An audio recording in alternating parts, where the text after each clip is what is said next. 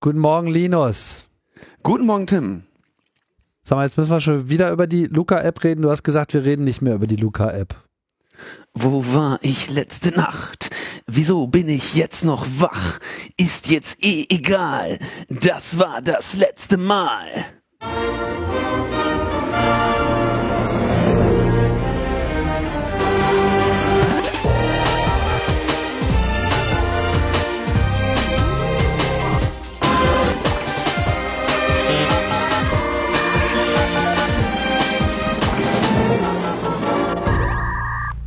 Logbuch Netzpolitik Nummer 396. Wir schießen in Hochgeschwindigkeit hier die Sendungsnummern nach oben und ihr fragt euch schon, ist denn Logbuch Netzpolitik jetzt ein Daily Podcast geworden?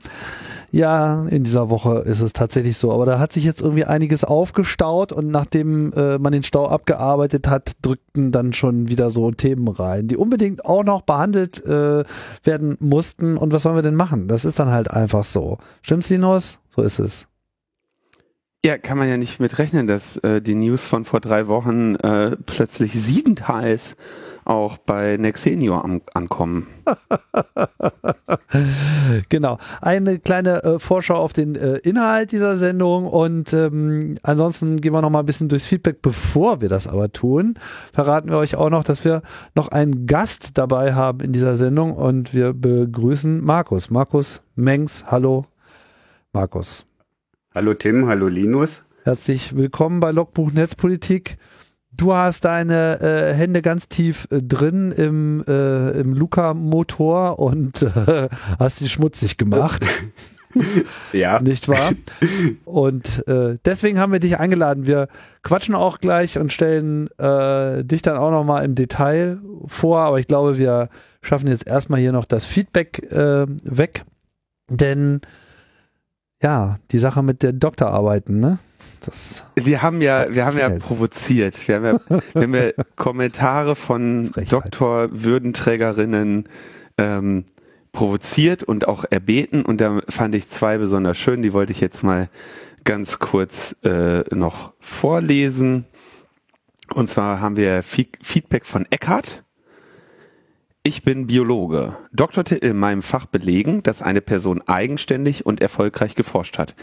Wir arbeiten dafür so etwa vier bis fünf Jahre hochmotiviert in Vollzeit. Also Eckert, das mit dem hochmotiviert weiß ich nicht. In Vollzeit auf jeden Fall.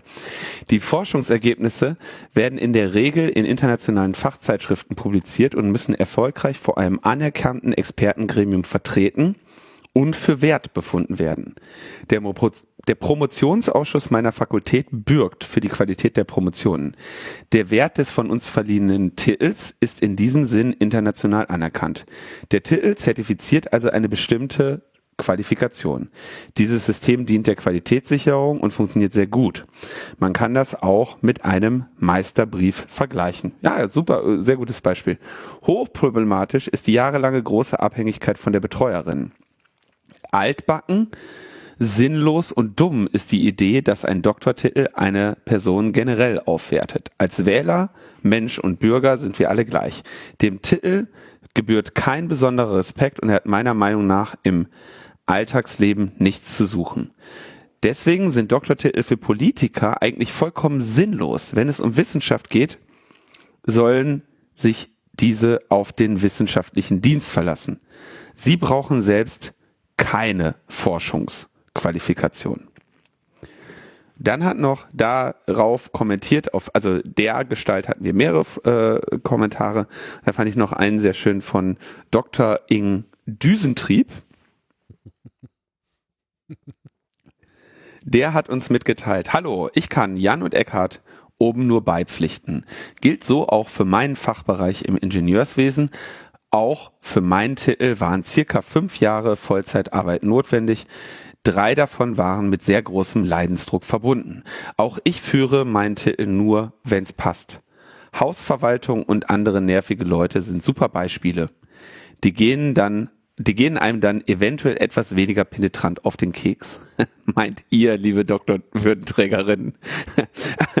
Aber zur oben erwähnten großen Abhängigkeit vom Betreuer sind ja fast ausschließlich Männer, möchte ich doch noch was loswerden. Die Aussage, Wer bis dahin nie betrogen hat, wird es auch bei der Doktorarbeit nicht tun und danach dann sicher auch nicht mehr damit aufhören, wurde von euch ja für kategorischen Unfug gehalten. Ähm, das sehe ich anders. Die Doktorarbeit bringt unfassbar viele Menschen an und etliche über ihr Limit.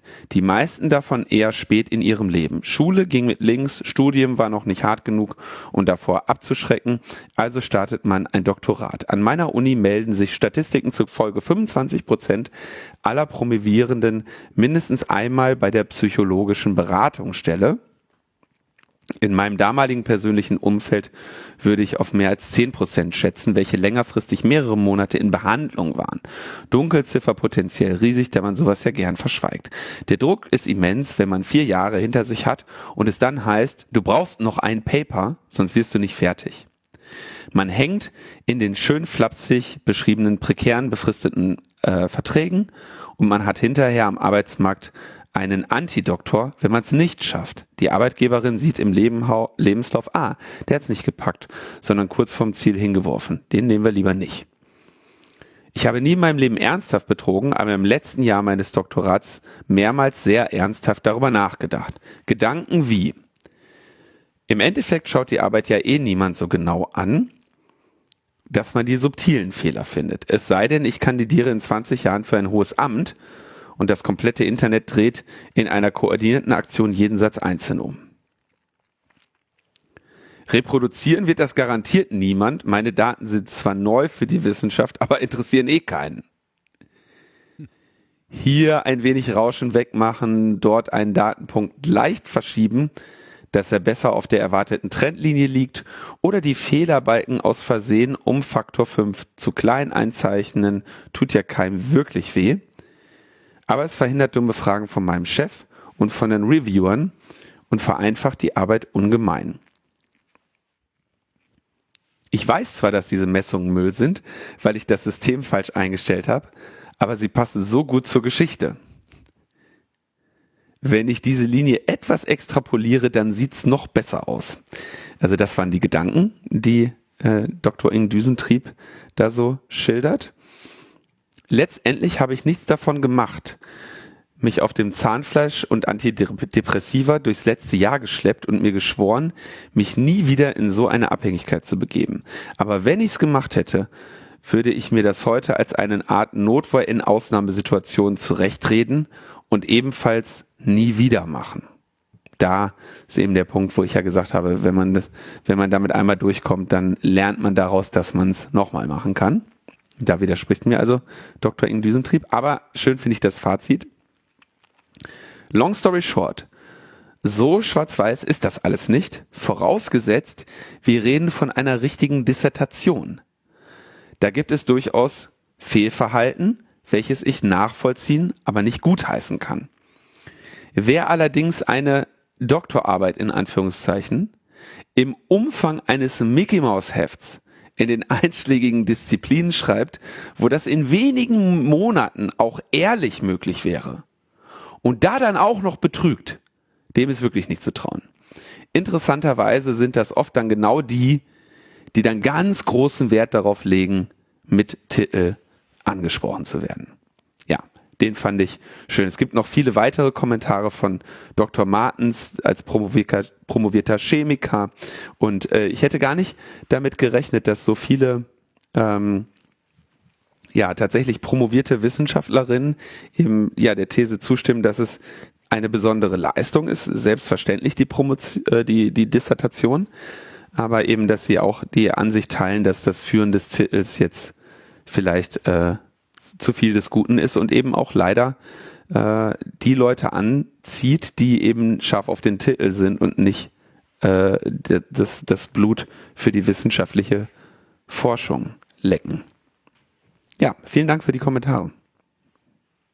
Wie immer viel mehr unter den unter der äh, letzten Sendung und ist jetzt noch ist ein bisschen unfaire Situation, weil die haben ja erst kürzlich veröffentlicht und äh, werden sicherlich noch viel mehr Kommentare kommen bis zu dem Zeitpunkt, wann, wenn diese Sendung wiederum hier erscheint. Deswegen äh, kann ich euch nur empfehlen, da mal reinzuschauen in die Kommentare. Auf jeden Fall. Ein, ein Füllhorn. Vom Umfang einer Doktorarbeit. Ja. also manche Kommentare haben auch wirklich den Umfang einer, einer Doktorarbeit. Das, äh, dann könnt ihr euch eigentlich schon, äh, könnt ihr euch mit einem passenden Titel, äh, vielleicht müsste man so aus Logbuch so ein LNBKM Titel oder so. Aber das, äh, vielleicht sollten wir eine Sache noch kurz ergänzen. Da ist ja auch dieser, also in die Promotionsordnung oder die äh, unterschiedlicher Fakultäten ähm, also so eine Monographie, dass man jetzt eine ne, Doktorarbeit schreibt oder ein Buch, das ist tatsächlich in den ähm, wissenschaftlichen oder empirischen Wissenschaften auch eher unüblich. Da wird halt dann tatsächlich gesagt, ähm, was weiß ich, äh, ein Themenbereich, drei Artikel in High Impact Journals von mindestens Impact Faktor so und so oder vier Artikel in äh, Impact Factor so und so. Das heißt, da ist die, da ist diese äh, Promotion tatsächlich an äh, eben peer-reviewed wissenschaftliche Leistung gebunden, was ich im Übrigen ähm, die, die sehr viel sinnvollere Anforderung finde. Ja, dass man nicht da irgendwie so die habe ich, dann hast du deine Doktorarbeit geschrieben, am Ende musst du noch selber einen Verlag dafür finden. Ja, zu Recht, weil die Scheiße ja auch keiner lesen will. Muss nämlich am Ende den Druck selber bezahlen. Und da ist natürlich die Anforderung, okay, äh, publiziere zu dem Thema in High Impact Journals ist natürlich ähm, eine, eine äh, sinnvollere Anforderung. Zumal, wie wir aus der Sendung mit Julia Reda wissen, äh, da äh, hochkarätige Wissenschaftlerinnen kostenlos das äh, die Qualitätssicherung machen und dann deine Uni das zurückkaufen muss. Aber äh, wir schweifen ab. Ja, also wenn man schon einen Doktortitel macht, dann sollte man sich zumindest irgendwie ein bisschen Mühe geben und äh, Vroni fest sein. Markus, wir wollten, wir wollten mit Markus sprechen, oder? Genau, wir wollten und werden das jetzt auch äh, tun. Warum ähm, hast du ähm, eigentlich keinen Titel, Markus? Oder welchen hast du denn? Denk dir einen aus, wir werden den einfach benutzen. Ich hätte ja, ich hätte ja Titel, aber Zertifikate und so, da wirbt man ja nicht damit. Das ist, aber das ist nochmal ein anderes Thema. Genau. Sag uns doch jetzt erstmal, äh, was du eigentlich so tust und ähm, sozusagen, warum du hier bist. ich, ich bin äh, beruflich bin ich Infosec.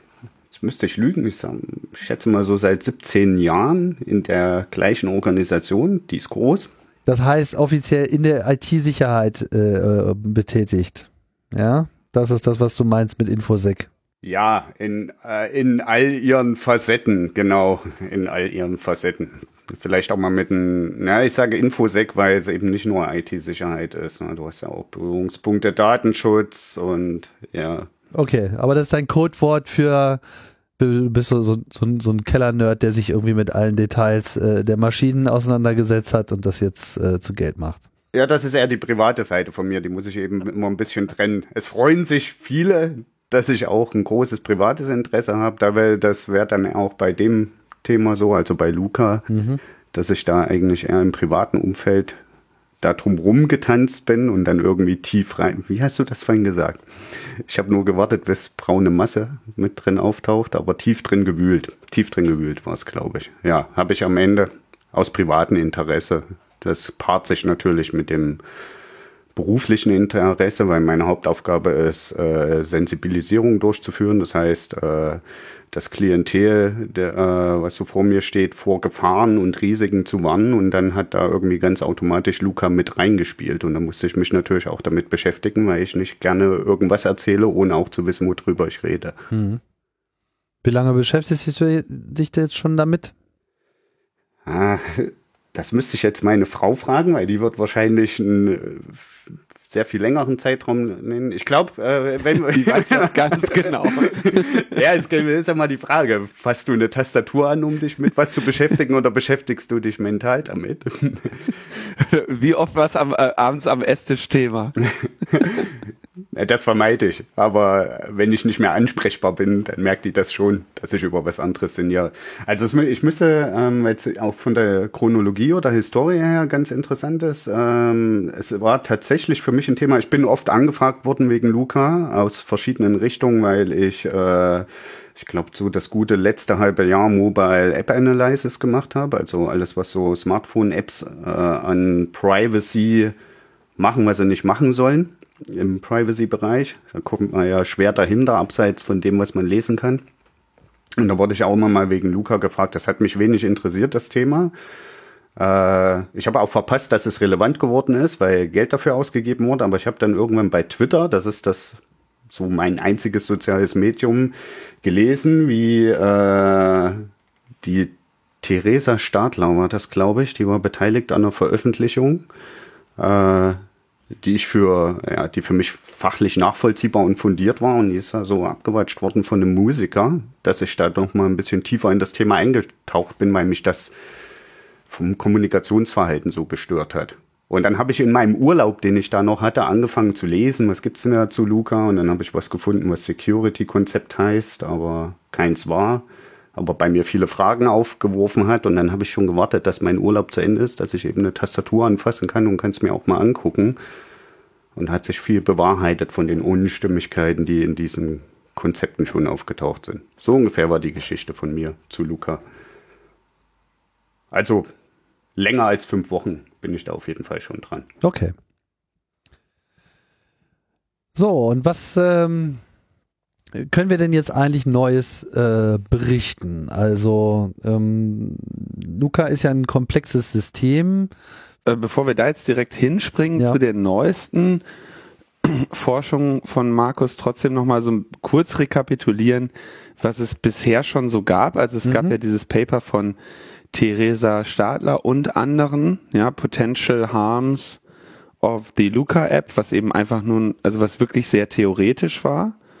Ähm, es gab die Veröffentlichung des CCC, Luca App, CCC fordert die Bundesnotbremse. Es gab die Einlassung von Ulrich Kälber und es gab diesen offenen Brief von 77 Forscherinnen, dem Who is Who der deutschen IT-Sicherheitsforschung und 476 Leuten, die das auch noch unterschrieben haben. Ja. Äh, Zeitpunkt äh, heute, das sind sicherlich schon wieder mehr geworden.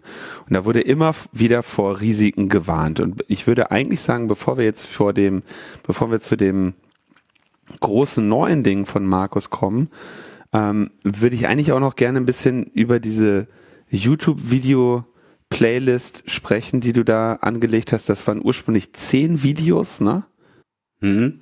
Ja, tatsächlich äh, muss es sind mittlerweile, ich, ich habe ein paar gar nicht veröffentlicht. Also ich müsste, ich denke, es sind zwölf äh, mittlerweile. Ja, es, ich, es sind jetzt im Moment zwölf, ne?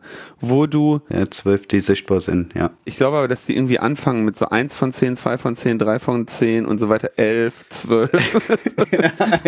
das habe ich so gelassen, es hat ja auch Charme und sagt was aus. und äh, da hast du dich mit, ähm, ich sag mal, ähm, den, den Risiken und den Schwachstellen des Systems auseinandergesetzt, die nicht keine Ahnung, Seite 1, Zeit Online oder Spiegel.de oder äh, Heise oder äh, sonst was schaffen, weil sie ja sogenannte Schwachstellen in Anführungszeichen theoretischer Natur sind. Und ähm, was ich daran so spannend fand, ist, das ist ja auch immer das, dass sie das, was ja auch äh, von Seiten der Xenio, den Entwicklern der Luca-App, ähm, immer so gesagt wird, ja, das ist ja hier so ein Glaubenskrieg, ne? Das sind äh, die, die, die, die, die, die finden ja einfach nur religiös einen dezentralen Ansatz besser. Und ähm, meine Antwort, und ich denke auch insbesondere deine Antwort darauf war ja immer, nein, wir wissen einfach nur, was, welche Risiken man sich alle mit einem zentralen Ansatz einkauft auf die man Antworten braucht, die man eben in einem dezentralen Ansatz in der Form einfach nicht hat. Und ähm, vielleicht magst du ja so ein bisschen was zu deinen äh, zu den Videos deiner der letzten Wochen so sagen, was du da so alles schon gezeigt hast. Ja, gerne.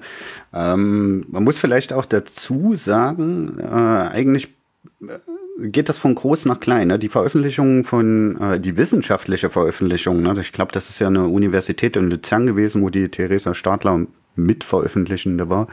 Äh, die ist ja äh, nicht nicht wirklich theoretisch gewesen, sondern eher abstrakt, ja, ohne die Technik anzufassen. Und in der ähm, Forderung vom CCC war von mir auch schon mal, ich will das jetzt nicht Paper nennen, es war einfach eine äh, Analyse des Netzwerkverkehrs, aus der sich Schlüsse ziehen lassen, die ist ja auch mit veröffentlicht worden und eigentlich decken die ersten zehn YouTube-Videos, die ich da angedacht hatte, das gleiche ab, weil ähm, wenn du so eine Analyse schreibst, du hast ja, du willst ja jemanden damit adressieren. Ne? Das ist zum einen, äh, ich sag mal, die Leute, die mit den äh, Risikobewertungen befasst sind und natürlich den Hersteller, dass er da was anfassen kann. Und ich hatte irgendwann das Gefühl, okay, äh, da war, das war falsch adressiert, weil äh, da bewegt sich nichts. Also sollte man das vielleicht noch mal ein bisschen äh, breiter streuen. Da ist ein Video geeigneter. Aber das sind natürlich harte abstrakte, trockene Themen. Also es ist, ich würde nicht sagen, es ist theoretisch, weil die ersten zehn Videos davon handeln eigentlich was sehr Konkretes ab. Ja. Ähm, weil die auch auf der ähm, Analyse vom Netzwerkverkehr der App basiert haben, eben das, was schon in dem Security-Konzept unstimmig aussah. Und das Interessanteste, für die, für die das äh, zu trocken ist, ist eigentlich das zehnte Video, was das zusammenfasst, weil das kommt zu dem Ergebnis, dass du und da bist du bei dem zentralen Ansatz aus der Position von dem Backend-System ähm, oder sagen wir mal von dem Betreiber verwalteten Anteilen des Gesamtsystems. Und das ist egal, ob du dann in der Rolle des Betreibers bist oder von einem Angreifer, der sich dem System bemächtigt hat. Da kannst du Rückschlüsse ziehen äh, auf einzelne Geräte, komplette Bewegungsprofile für einzelne Geräte, die an dem System partizipieren erstellen. Du weißt zu dem Geräten am Ende die Telefonnummer und du weißt auch, ob das Gerät mit seiner kompletten Location-Historie äh, zu einer infizierten Person gehört oder zumindest zu einer Person, die mal vom Gesundheitsamt abgefragt wurde oder nicht. Und du weißt die Telefonnummer dazu, was ein schon sehr persönliches Datum ist, ohne überhaupt irgendwas von den Kryptosachen mal angefasst zu haben. Weil das einfach äh, die Informationen sind, die an dem Backend auflaufen, wenn man das einfach nur lange genug beobachtet. Teilweise aus Metadaten, weiter wird immer Metadaten vorgeschoben. Mm. Und ähm, während ich mir das angeguckt habe und habe die Videos produziert, ist so Salami-Scheibentaktik-mäßig dann auch ein bisschen Quellcode aufgepoppt. Der war immer unvollständig. Der App-Quellcode war auch unvollständig, der zuerst released wurde. Und ähm, ja, beim Schauen in dem Code, dann, wenn man sowas manchmal macht, ein bisschen, äh, da ist ja kein Reversing notwendig, aber so Code-Reviews, dann machst du dir Notizen, da sind Auffälligkeiten, da sind Auffälligkeiten. Und ich hatte ja schon viele Notizen und die sind nur immer mehr geworden. Und da habe ich mir die gravierendsten Sachen rausgegriffen und dann sind halt nochmal neue Videos mhm. draus geworden. In Teilen. Das waren dann eben ich hätte gesagt, das sind Sicherheitslücken. Das hätte ich jedem anderen gesagt. Wenn mir jemand sowas gemeldet hätte, hätte ich auch gesagt, das sind Sicherheitslücken. Man kann auch funktionale Fehler sagen. Also da ging es darum, dass du, das System hat ja Schlüsselanhänger für die Leute, die kein Handy haben, beworbenes Feature. Es gab ja äh, schon mal die Geschichte mit Luca Track, wo man von Nutzern von Schlüsselanhängern von außen die kompletten Bewegungsprofile abfragen konnte. Von innen, also aus Betreibersicht geht das sowieso. Ähm, da müssen wir kurz zusammenfassen. Also Luca Track, du, du, du, du bist, glaube ich, gerade ein bisschen zu schnell für die durchschnittliche Zuhörerin. Ja. Äh, Luca Track war das, ähm, also was war der Grundfehler bei Luca Track? Du hast, also das eine hast du schon gesagt, wenn du, wer diese Schlüsselanhänger benutzt, ist ohnehin für die, für die, für die Betreiber transparent. Ne? Also da weiß man einfach, aha, das war die Person, die war jetzt an Location 1, die war jetzt an Location 2 zu dem Zeitpunkt. Das liegt einfach daran, dass es ein Online-System ist und die sich in die Datenbank schreiben, die Person war jetzt hier, die Person war jetzt hier, die Person war jetzt hier. Jetzt mussten sie diese Daten aber eigentlich, würde, würden wir jetzt erwarten, wenn sie die schon haben, wenigstens vor fremden Zugriffen schützen. Also Wenigstens sollte nur das Gesundheitsamt oder die betroffene Person diese Daten einsehen können. Haben sie nicht gemacht, sondern man konnte, wenn man den QR-Code von der Person kannte, auch auf deren Bewegungsprofil zugreifen. Habe ich das so richtig zusammengefasst?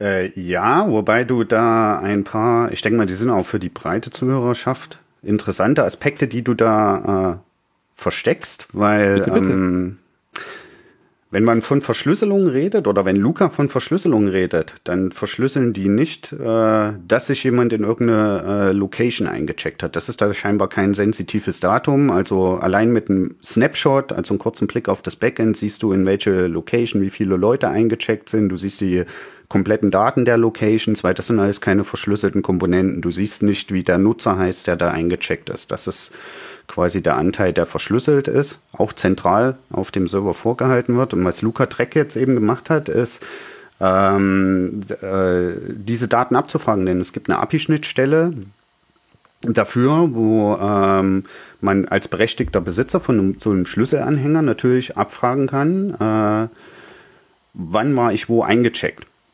Weil diese ganzen Datenpunkte gespeichert sind. Und wenn man sich das als Datenbank vorstellen würde, die ID, die ist quasi, da, also von einem einzelnen Eintrag, irgendein Nutzer XY mal in irgendeiner Location XY eingecheckt. Äh, jeder dieser Einträge hat eine ID in der Datenbank, die nennt sich Trace ID.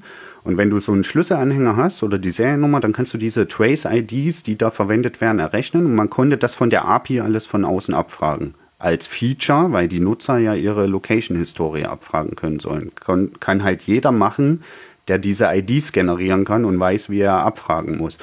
Äh, das heißt nicht, dass das jetzt nicht mehr diese Daten nicht mehr vorhanden sind und dass das jeder, äh, jeder der auf das Backend Zugriff bekommt, äh, der kann die gleichen Daten immer noch abfragen. Also wenn Nexenio, der Betreiber, äh, Schlüsselanhänger Seriennummern kennt, kann dir auch heute diese Daten noch genauso abfragen, weil die plain in der Datenbank liegen. Und das ist auch ein äh, Pro, äh, ja, eine Problemstellung, die zutage getreten ist. Es gab ja ein, äh, das Thema ist ja auch mal in dem ADA, also im Ausschuss Digitale Agenda behandelt worden. Da ist die Frage gestellt worden, wer diese äh, Schlüsselanhänger herstellt, weil das sind alles Leute, die die Seriennummern kennen und damit auch Zugriff oder zumindest wüssten, wie fragt man diese Bewegungsprofile ab. Diese Frage ist gar nicht beantwortet worden. Es kam jetzt hinterher raus, dass Nexenio diese Schlüsselanhänger selber generiert. Wer die am Ende druckt, ist egal. Die Frage ist ja, wer hat die Seriennummern dafür, denn da schlägt das Schlüsselmaterial drin. Was gemacht wurde nach Luca Treck ist einfach äh, zu sagen, okay, wenn jetzt von außen die API abgefragt wird und so ein Check-in gehört zu einem Schlüsselanhänger, dann senden wir das nicht mehr. Wenn der zu einem App-Nutzer gehört, senden wir das trotzdem noch, aber die Daten sind trotzdem unverschlüsselt da. Und das ist, das zeigt auch so ein bisschen, ne, also, weil äh, ich fand das ja schon auch ein bisschen scharf, wie jetzt in den letzten Monaten mit den vielen Schwachstellen bei Luca, ähm, die das immer als so ein Glaubenskrieg dargestellt wird, ne? Ja, die sind ja nur irgendwie, na, die sind ja irgendwie fundamentalistische Dezentralisten und das finden wir nicht in Ordnung, so, da muss man ja auch mal hier, muss man ein bisschen zentral denken und so, ne? Und. Ja, ist ja witzig. Äh, das sind natürlich genau die Probleme, die man sich einfängt, wenn alles aus einer Hand kommt, ne? Ja, ich glaube, was du sagst, sind auch fast schon äh, Zitate, ne? weil wenn man äh, jetzt mal einen Spiegel so von äh, Aussagen aus der Luca-Macher-Riege nimmt, da wirst du genau solche Schlagworte finden wie Fundamentalkritik, das sind Verfechter vom zentralen System, die entwickeln selber zentral. Die spielen natürlich mit sowas. Das ist eher, ich glaube, eher PR getrieben, als dass das fachlich inhaltlich wertvoll ist, oft was von da kommt. Aber ja. Nee, das stimmt, ja. Würdest du sagen, also wenn man jetzt, wenn wir jetzt Luca Track mal so anschauen, ne, würdest du sagen, das Problem wäre ähm, geringer, wenn Luca ein dezentrales System wäre und die Leute sich die Schlüsselanhänger beispielsweise hätten selber würfeln können? Oder es gäbe mehrere Leute, bei denen man die Schlüsselanhänger kaufen kann, was weiß ich. Mm, ich halte es für äh, schwierig, so ein Feature wie, äh, ich sag mal, softwarelose Partizipation, was ja die Schlüsselanhänger, die lassen, lassen dich an dem System ohne äh, Software, ohne Aktivkomponenten teilnehmen, das dezentral zu implementieren. Aber ja, das geht und dann würde das das Problem nicht geben, nämlich dann, wenn ähm, ich sage, ich äh, lager die Daten äh, direkt beim Gesundheitsamt. Das wäre natürlich ein immenser Aufwand und, äh, und den, das ist ja auch ein Verkaufsargument von Luca, das abzunehmen, auch wenn sie das äh, nicht an jeder Stelle äh, sicherstellen, weil dezentral für Schlüsselanhänger würde heißen, äh, ja, du hast nur eine Seriennummer, die ist ein Pseudonym und das Gesundheitsamt hat die Daten schon, sonst kann man das nicht dezentral, dezentral abbilden. Ne? Also in, wenn das Gesundheitsamt dich anruft, um von dir die Seriennummer von dem Schlüsselnummer, äh, von dem Schlüsselanhänger zu erfragen, dann können die eigentlich auch gleich deine Kontaktdaten erfragen. Ne? Und äh, es würde die Probleme nicht geben, äh, wenn das kein zentrales System wäre. Ja, mhm. das muss mhm. man so sagen. Äh, die Frage ist auch, ob man dann so einen Kunstgriff macht und so ein Schlüsselanhängerkonstrukt schafft oder dann sagt, okay, äh, ich habe halt harte Voraussetzungen, um an so ein System zu partizipieren und das ist halt eine App. Äh, und wenn ich keine App habe, muss ich die Papieralternative wählen. Ne? Also man hat da schon einen Trade-off zwischen Datensicherheit und ähm, Informationssicherheit und Usability, wie das überall ist. Ja, jetzt ist also äh, genau diese diese äh, Schlüsselanhängernummer scheint für mich auch so ein so ein Ding zu sein. Das war immer Thema, ne? Also ich kann, ich, man sieht so ein bisschen, wie die gesehen haben. Jo, pass auf. Ey, welche Proble über welche Probleme klagt die Welt? Die lösen wir jetzt einfach alle auf einmal. Die klagen über, äh, dass die Adressen nicht verschlüsselt sind, kein Problem, machen wir Verschlüsselung. Ne? Die klagen darüber, dass irgendwie alte Handys nicht mitmachen, alles klar, machen wir mit, mit einem QR-Code. Wo man einen QR-Code hin hat, Schlüsselanhänger drauf, Schlüssel hat man immer dabei. Ne? Und ähm, wie würdest du jetzt so grundsätzlich, also ich kenne das aus der aus der IT-Security, in der ich ja auch tätig bin, dass man sich halt ein Threat-Model macht und irgendwie sagt, okay, was möchten wir erreichen, was möchten wir bauen, was sind potenzielle Bedrohungsszenarien und dann begegnet man denen. Was ist jetzt so dein Eindruck, nachdem du das Sicherheitskonzept gelesen hast und die Umsetzung gesehen hast, wo hapert's eigentlich? Liegt es daran, dass die kein ordentliches äh, Threat Model haben oder liegt es daran, dass sie ihrem Threat Model nicht gewissenhaft begegnen? Wie wird, also als jemand, der sich das wirklich so in dieser Tiefe angeschaut hat, was glaubst du, ist da eigentlich schiefgegangen? Also wenn man das mal strukturmäßig ohne die ganzen feinen Facetten durchmacht, musst du ja ganz, ganz, ganz am Anfang musst du ja mal eine Zielvorstellung setzen, wenn du irgendein Produkt schaffen willst, das soll ja irgendein Ziel verfolgen. Ne? Du hast ja irgendeine Anforderung. Ich denke, die war schon mal bei Luca nicht ganz klar äh, definiert, sondern man hat versucht, äh, ein Problem zu lösen, was noch nicht scharf umrissen ist und hat da erstmal eine Lösung drumherum gestrickt äh, wo das schon mal von normalen Weg abweicht. Woanders hast du, ich sag mal, eine, Lücke, eine, eine, funktionale Lücke, die gedeckt werden soll. Das kann man mit einem Softwareprodukt machen. Und dann fängst du an, das zu designen, erstmal in der Architektur. Das ist nur mal Pen und Paper, Theorie, aber da wird von Anfang an Security, von Anfang an äh, Informationssicherheit und Datenschutz betrachtet bei Design. Und dann kommst du irgendwann zu einer Architektur und dann kommst du irgendwann zu einer Realisierung. Wenn man, äh, äh, wo diese Aspekte Security, Datenschutz und so weiter natürlich immer weiter mit berücksichtigt werden und man dann auch sagen kann, okay, ich kann bestimmte Feinziele nicht mehr erreichen oder ich muss dafür äh, Risiken in Kauf nehmen oder ich gebe Security auf. Und ich glaube, bei Luca äh, so liest sich das auch an vielen Stellen, egal ob du in das Konzept guckst, in das Security, das heißt ja nicht mehr Security-Konzept, Gott sei Dank, weil ein IT-Sicherheitskonzept sieht deutlich anders aus. Ähm, da siehst du so richtig, oder es kommt einem beim Lesen so vor, auch beim Code, als wurden immer nachträglich Sachen angeflanscht und äh, geflickt schustert, was erstmal gar nicht so gedacht war.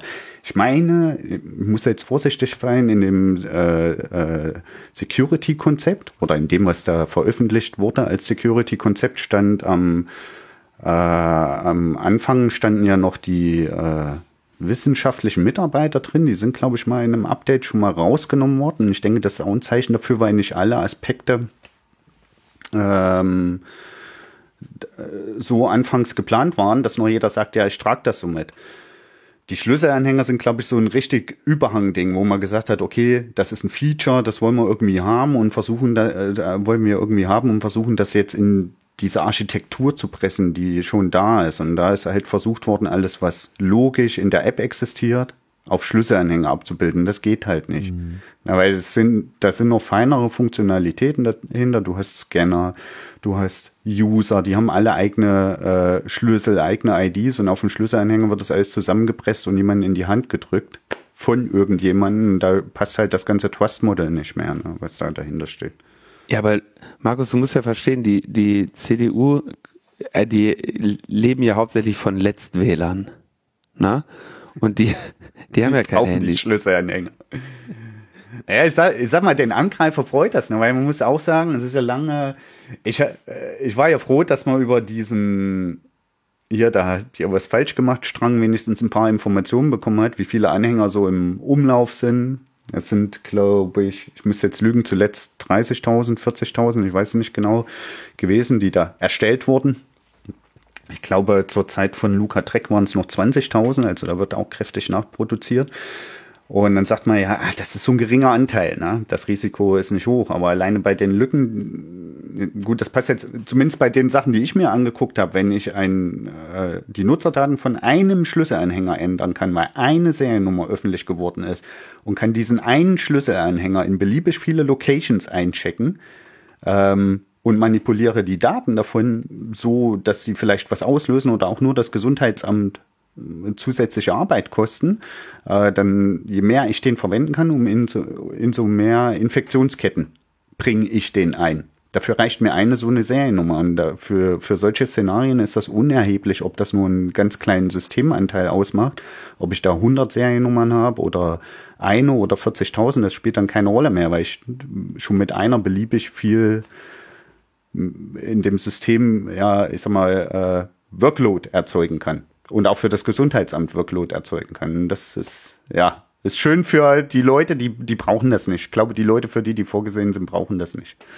Ja, ich habe auch so den Eindruck, meine, klang ja schon an, ne, so dieses, was war denn eigentlich das Ziel und was hat man sich denn eigentlich für ein Modell gemacht? Und das ist ja oft auch damit äh, verbunden, so mit der Frage, okay, was will man eigentlich letzten Endes bewirken? Was, was ist sozusagen der eigentliche Zweck dieser App?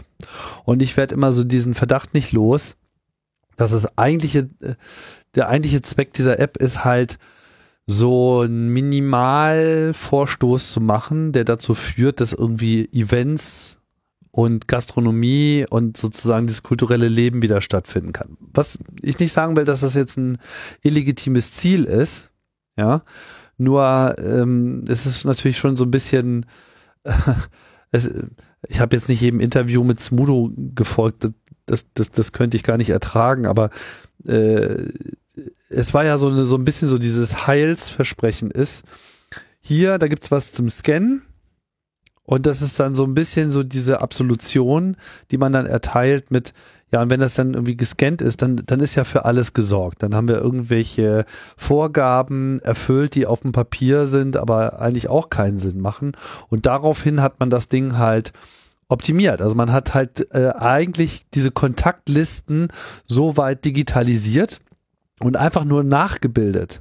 Was ja sagen wir mal, so ein klassischer Verlauf ist von App-Development und äh, oft auch legitim ist, ja, dass man einfach etwas nimmt, was so in der realen Welt stattfindet, aber dann eben digitalisiert. Nur dass die Implikationen natürlich jetzt in dieser Situation ähm, vielfältiger sind, ne? weil es mit Gesundheitsdaten zu tun hat, weil es ein aufgeladenes Thema ist, weil hoher Zeitdruck existiert, weil, wenn etwas nicht funktioniert, das auf einmal eine große Aufmerksamkeit erzeugen kann und sich sehr viele Leute natürlich darüber zu Recht auch aufregen.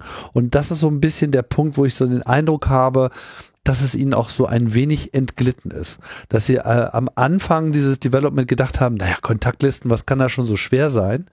Mit dem Ziel entwickelt haben und dann irgendwann durch die auch selbst herbeigerufene Relevanz ja, dieses Aufblähen in der Öffentlichkeit, so, ja, was wollt ihr denn hier, wenn wir, wenn wir unsere Zauber-App äh, in, in, die Welt streuen, dann, dann, dann können wir sofort wieder äh, uns stundenlang äh, kiffen ins Hinterzimmer setzen.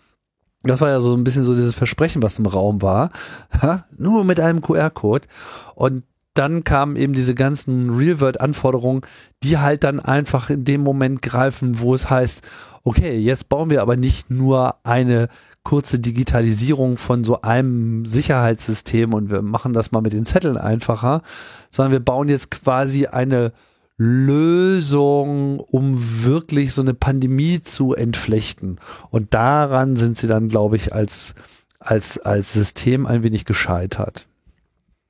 Ja, man muss auch mal, ähm, ich glaube, das erfasst das ganz gut, aber es gibt eben auch so Facetten. Äh, ich glaube, das, was du gerade beschrieben hast, Tim, das ist ähm, das Endergebnis, wo man sich jetzt hin entwickelt hat, was man eigentlich verkaufen will. Aber das Produkt war schon, das war schon lange im Einsatz. Da ist noch äh, darüber nachgedacht worden, ob man das vielleicht mal für Ticketing verwendet.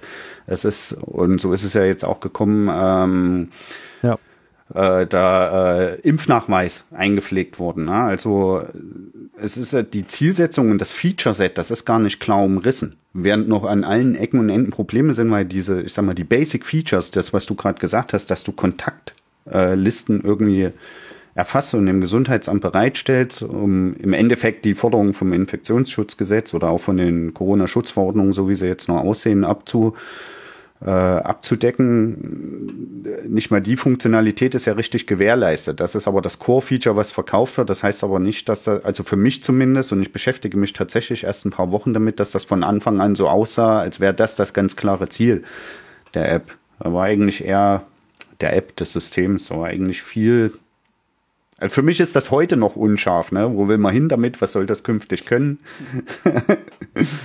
also was sie ja sehr gut hinbekommen haben, ist, und das ist ja wirklich auch bärenstark, ne? Wenn du irgendwo dran schreibst, verschlüsselt, dann denken alle so, boah, Hammer. Hammer. Ja. Ne? Also, also, und der, doppelt verschlüsselt. Das ist noch geil. genau, hier ist doppelt verschlüsselt. So. Junge, Junge, Junge. So, das ist unglaublich, was wir hier haben. Ne? Frage ist halt was, gell? Und womit aber.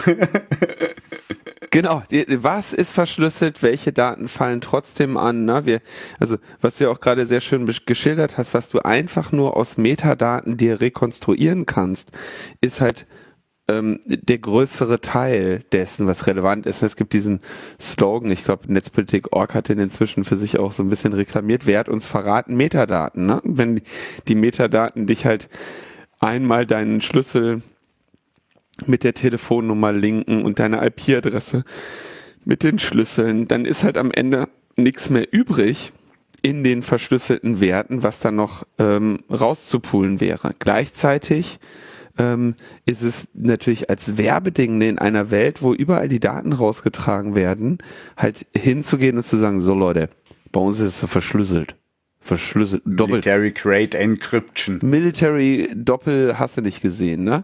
Und, äh, und alle sagen so, boah, endlich hat der Smudo das verschlüsselt. Endlich. ne?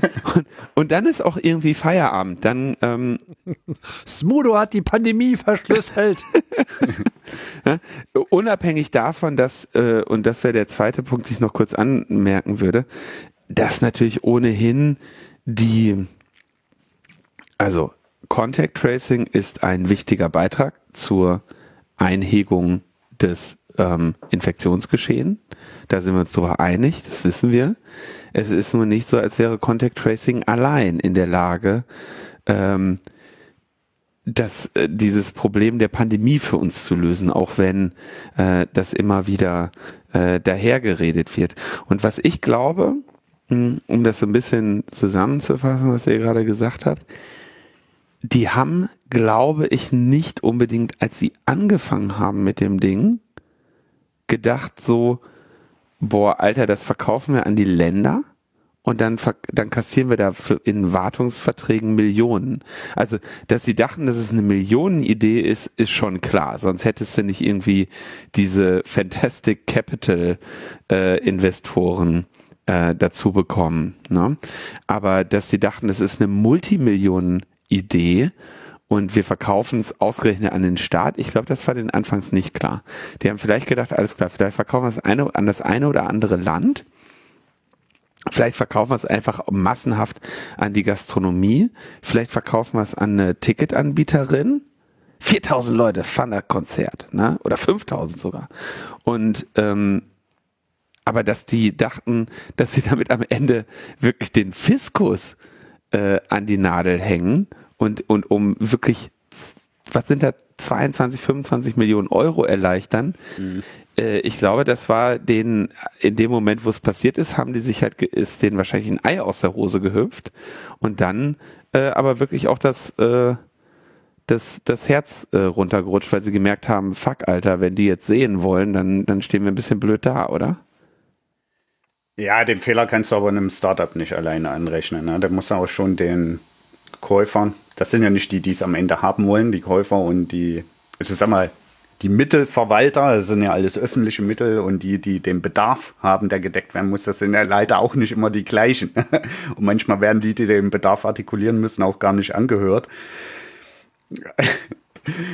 Ja, ich du weißt schon, du willst das schon abrunden, ich merke das schon, aber ich wollte noch mal was, ich muss noch mal ja, was bitte, loswerden. Bitte, der Tim, der Tim hat das so schön versucht, auf was Greifbares zu reduzieren, was Luca eigentlich ist. Und wenn du, wenn du das wirklich mal versuchst und aus den Werbeversprechungen die Essenz rausziehst, ja, dann versprechen die ja äh, Entlastung der Gesundheitsämter, Kontaktdatenerfassung plausibel und verwertbar für die Gesundheitsämter und keine, ich sag mal, Garbage-Daten, die bei den Gesamt Gesundheitsämtern auflaufen. Also die reine Digitalisierung der Kontaktlisten, nur dass das Gesundheitsamt die eben im Bedarfsfall sehr viel schneller abgreifen kann. Wenn du aber anguckst, was von den Versprechen tatsächlich üblich, äh, übrig ist. Ja, wir wissen, äh, die, die Nutzerkontaktdaten werden nicht verifiziert, bis auf die Telefonnummer, was sich auch nach wie vor umgehen lässt, sie zu verifizieren, weil es wird auch teuer, denke ich mal, das nachträglich einzuführen. Du hast keine Kontaktdaten. Okay, dann weißt du aber noch, du hast ein Kontaktdatum, das ist die Telefonnummer. Ja, aber du kannst das überall einloggen, ja, weil und nirgends. Ja, du kannst mit trotzdem mit falschen Daten einloggen, also auch die Kontaktlisten sind falsch. Ja, und jetzt kommen die. Jetzt gehen wir mal von aus, dass das alles nicht passiert. Jetzt kommen diese Kontaktlisten zum Gesundheitsamt.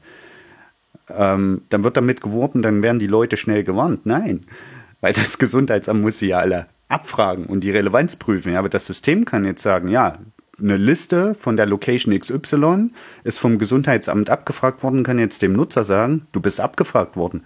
Das ist ja aber nicht automatisch eine Warnung vom Gesundheitsamt, weil das Arbeit, äh, das Gesundheitsamt hat ja immer noch die Aufgabe nachzuvollziehen, ob jetzt diese Kontaktliste irgendeine, äh, jeder, der da drauf stand, irgendwie infektionsrelevant war, ne? Und muss den Menschen dann anrufen, so er denn erreichbar ist unter der angegebenen Telefonnummer und den befragen. Also, ich sag mal, der Aufwand ist der gleiche wie vorher die, die Kontaktlisten werden nicht besser. Also es bleibt von den, von den Werbeversprechen bleibt nichts übrig, ohne dass du in die Sicherheitslücken guckst. Die Risiken, die diese Lösung alle äh, mit sich bringen, die kommen eigentlich on top dazu, äh, zu keiner Verbesserung aus meiner Sicht. So würde ich es mal versucht, versuchen, reduziert zu betrachten. Das ist, glaube ich, sehr, sehr schön zusammengefasst. Und der, an der Stelle muss man immer noch mal sagen, das Einzige, was Contact Tracing leisten kann, ist halt schneller den Leuten Bescheid sagen, damit sie ihrerseits die Kontakte reduzieren und dann erst wirkt es, ja. Und diesen Wertbeitrag, den, den sieht man auch ohne die ganzen Sicherheitslücken kaum. So, jetzt sind wir, glaube ich, an dem Punkt angelangt, dass wir uns mal langsam darüber Gedanken machen können, welche Schwachstelle du jetzt demonstriert hast. Denn interessanterweise in deinem Video sagst du ja, hm, das wurde schon vor drei Wochen gemeldet und du hast es jetzt nur noch, noch einmal demonstriert.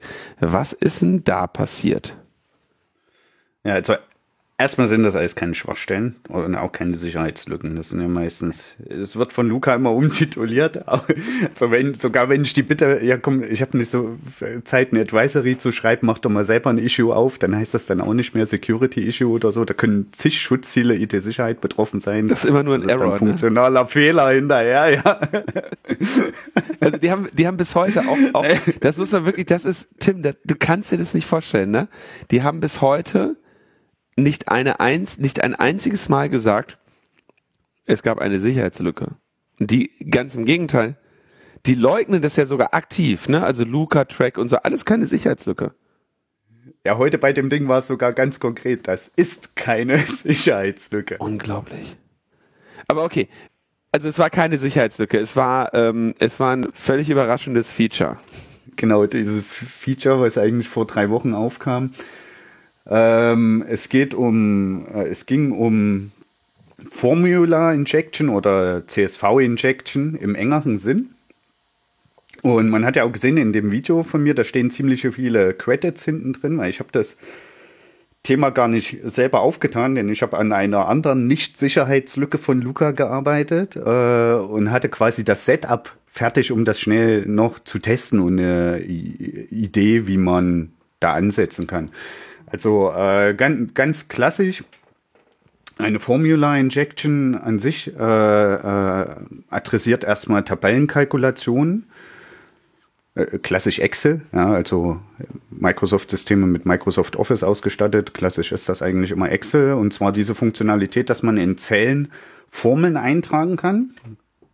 Nicht, nicht Makros, das möchte ich nochmal betonen, weil wir reden nicht von Programmierung oder VBA, so wie das jetzt in einigen Medien hochgekommen äh, ist. Formeln und diese Formeln, äh, je nach e-, Excel oder Office-Version, die können halt nette Sachen, wie auch, ähm, sag mal, ein Beispiel ist, dass du sagst, der Wert, der jetzt in dieser Tabellenzelle sehen, stehen soll, der wird mit einer Formel generiert, die, der mir den von irgendeiner Webseite runterlädt.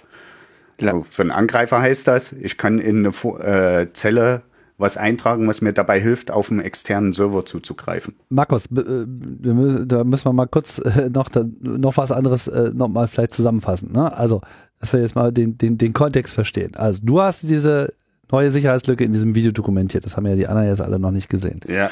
Ja. Worum geht es? Es geht um die vorhin äh, genannten Komponenten, konkret die Anbindung von diesem Luca System, was ja aus der App besteht und aus deren Backend besteht. Ja, die Daten fließen jetzt ins Gesundheitsamt. Darum geht es. Ne? Diese sogenannte Anbindung ist ja eigentlich nichts anderes als so eine Art Exportgenerator. Also das Gesundheitssystem kann sich quasi an dieses System ranflanschen und sagen, jetzt gib mal her die Daten für diese für diesen Ort, ja, wo äh, Aktivität stattgefunden hat, die von dieser Luca-App äh, aufgezeichnet wurde.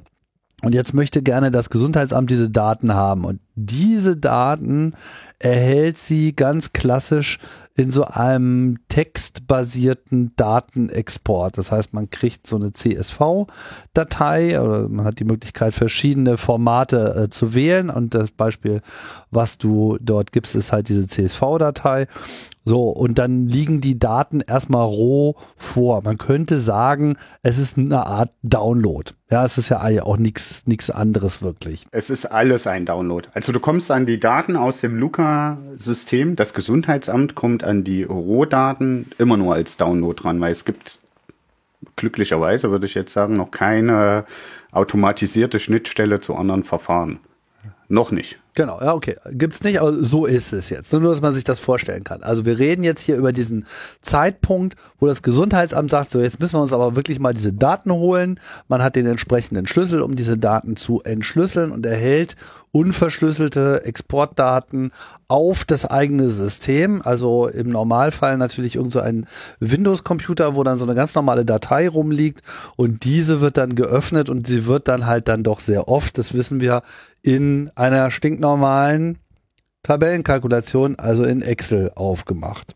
So, und das ist natürlich immer ein Problem, weil wenn die Daten halt in irgendeiner Form anders sind, als man das jetzt vielleicht so erwartet oder konkreter anders als die Software sie erwartet, dann kann halt auch schon mal was schiefgehen. Und das ist im Prinzip ja hier der Angriffspunkt, wenn ich das richtig verstehe. Ja, das ist sogar ein äh, verbreitetes Problem. Man muss auch sagen, ein Problem, was äh, viele Hersteller äh, sogar aus Bug Bounties ausschließen, bewusst. Ähm, also erstens, äh, diese Daten, wenn man speziell vom CSV spricht, auf einem normalen Büro-Arbeitsplatzsystem, was ein Office installiert hat, muss man erstmal sagen, äh, eine CSV-Datei, die ist standardmäßig mit dem Office-Produkt verknüpft, also mit Excel. Wenn man die ablegt und doppelt anklickt und hat vielleicht auch keine Dateierweiterung angezeigt, dann sieht man nicht mal, dass das keine reine Excel-Tabelle ist, sondern ist Excel erstmal das, äh, die Software der Wahl, um die zu öffnen. Das voreingestellte Tool einfach dafür, ne? Das ist der Default sozusagen, genau, dass das in Excel geöffnet wird. Genau. Und CSV, wem das nicht sagt, heißt einfach nur Komma separierte Komma Werte.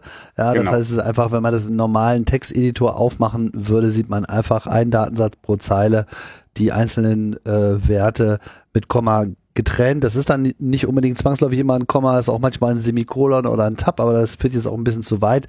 Es geht einfach um strukturierte Daten in Textform. Mhm. So, und das heißt, man äh, öffnet die und dann geht halt in der Regel das voreingestellte Programm auf und das ist dann eben Excel. Was ja auch Sinn macht, weil es handelt sich ja letzten Endes um tabellarische Daten und man will ja letzten Endes hier auch einen tabellarischen Blick auf diese Daten gewinnen, um sie dann weiterverarbeiten zu können.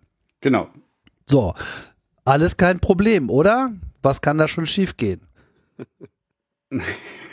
ja, da, na, dann kommt eben diese ähm, Formel, äh, Formula Injection ins Spiel oder CSV Injection wird das auch genannt. Ähm, wenn du das jetzt isoliert auf Excel betrachtest, ist das wie wenn du in eine Zelle eine Formel einträgst. Und die kann, die kann zwei andere Zellen zusammen addieren oder einen statischen Wert haben. Die kann aber auch sagen, äh, ich brauche, ich muss ein anderes Programm starten, um da einen Wert reinzubringen. Gut, aber in diesen Daten sind doch, sind doch solche Formeln erstmal gar nicht drin. Ich meine, wir reden doch hier von Name, Nach Vorname, Nachname, Anschrift, Postleitzahl. Das ist doch das, was man eingegeben hat, ne? Da, genau da will ich hin. Wenn du jetzt ähm, äh, eine CSV-Datei in Excel lädst, dann interpretiert äh, Excel natürlich diese strukturierten Daten so, äh, dass das auch analysiert, ob jetzt eine Zelle mit einer Formel belegt werden soll, eine Tabellenzelle.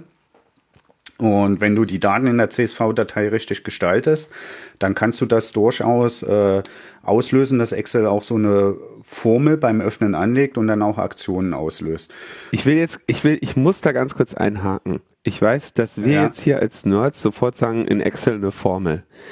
Du hast es auch gerade im Nebensatz schon gesagt. Ich will nur einfach sagen, was ist die, die einfachste Formel in Excel? Also eine einfache Formel in Excel. In das erste Feld schreibst du die Zahl 1. In die zweite Zelle der Tabelle schreibst du die Zahl 2. Und in die dritte kommt jetzt eine Formel, da schreibst du einfach nur gleich die Summe der ersten und der zweiten Zelle. Und dann wird in diesem dritten Ding 3 stehen. Wenn jetzt in das erste Feld aber äh, 5 schreibst, dann wird in dem dritten Ding 7 stehen, weil dann nämlich die Summe von 5 und 2 berechnet wird. Also ein dynamischer Inhalt ist eigentlich das, was eine, was eine Excel-Formel abbildet, oder?